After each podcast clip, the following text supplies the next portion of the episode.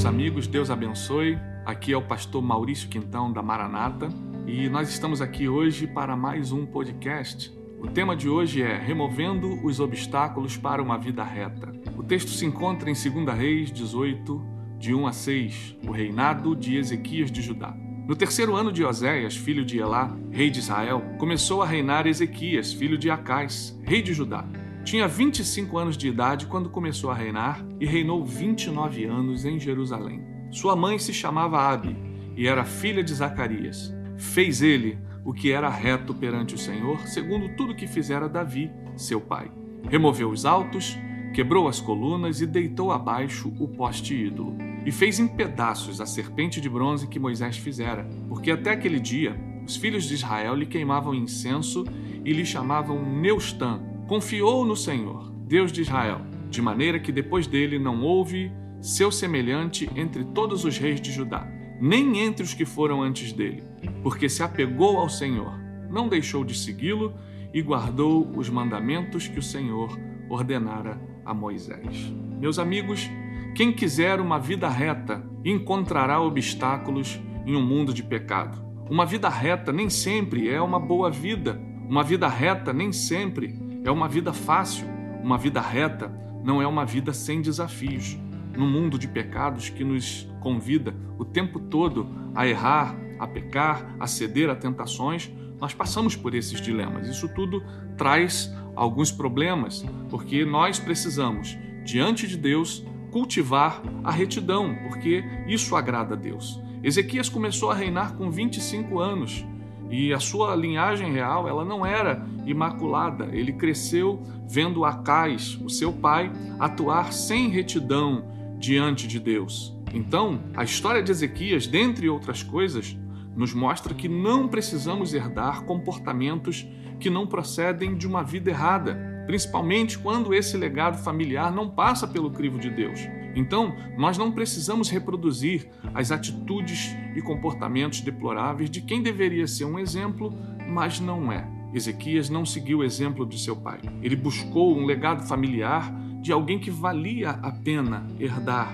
Então, ele não transformou o mau procedimento do seu pai, o rei Acais, em uma desculpa para se tornar um rei rebelde diante de Deus. Ele então prefere herdar o legado de Davi, Ezequias nos ensina que, apesar do meu passado ou até dos meus antepassados, eu posso fazer diferente e fazer diferença para quem me observa. Quando eu pratico mal, eu posso gerar uma tendência àqueles que me observam a agirem mal também, principalmente quando eu ou você exercemos uma influência sobre eles. Eu estou falando de pais e filhos, cônjuges, líderes, pessoas influentes da sociedade. Quando elas procedem com um mau exemplo, esse mau exemplo pode gerar uma reprodução também de maus comportamentos daqueles que observam que vão ser influenciados por essa pessoa. Mas esses observadores estão no meu e no teu nível, no nosso nível. Eu estou falando agora de um observador que está no nível mais elevado, totalmente, ele é o Altíssimo, é Jesus.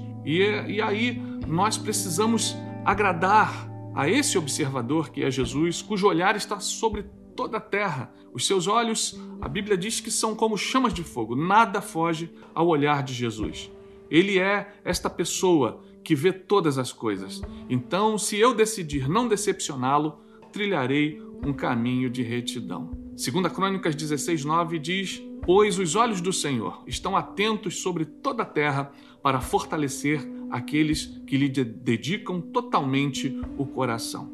Então, Deus, na pessoa de seu filho Jesus, tem nos observado. Então, quando ele não vê essa retidão, o desejo de Jesus é nos restaurar e fazer novas todas as coisas em nossas vidas.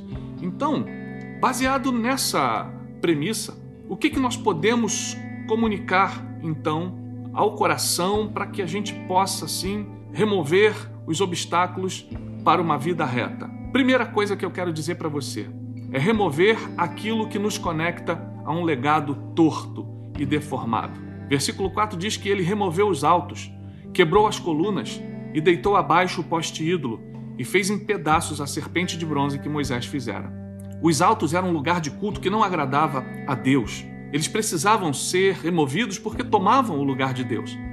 Ao invés de olhar para Deus, eles decidiram olhar para esse lugar alto, fake, falso. Imagina o quanto Ezequias foi questionado por derrubar aquilo que era um legado de seu próprio pai. Então, para que nós possamos continuar andando com Jesus e cultivar uma vida reta, precisaremos remover coisas que trazem esse legado torto para as nossas vidas. Quem sabe uma amizade, um hábito ruim, atitudes e comportamentos que nos ligam a esse comportamento que não define uma vida reta. Então, esse é o primeiro, removendo aquilo que nos conecta a um legado torto e deformado. O segundo é derrube os monumentos que, te, que desviam o seu olhar de Deus. Olhe para Deus.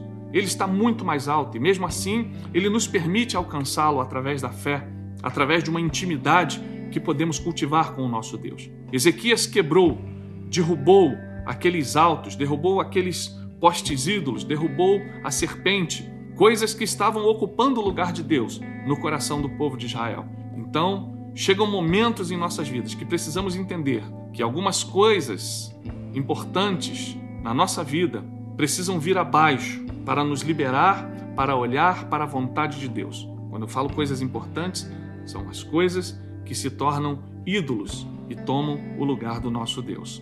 Então, será que hoje na nossa vida não existe nenhum monumento como esses que existiam em Israel? Monumentos à desobediência que faziam com que o povo pecasse contra Deus. Terceiro, dar para Deus a exclusividade do nosso coração. O versículo 5 que nós lemos diz: Confiou no Senhor, Deus de Israel, de maneira que depois dele não houve seu semelhante entre todos os reis de Judá, nem entre os que foram antes dele, porque se apegou ao Senhor e não deixou de segui-lo e guardou os mandamentos que o Senhor ordenara a Moisés. O povo convivia com Deus sem obediência. Deus era mais um ícone em Israel. Deus tornou-se mais um no coração daquele povo. Então precisamos entender com quem ou com o que Deus está dividindo o nosso coração. Jesus, ele quer a primícia, ele quer o primeiro lugar, ele quer ser o primeiro em nossas vidas. Então, não deixe que nada divida o seu coração, não deixe que nada venha a dividir Deus na sua vida.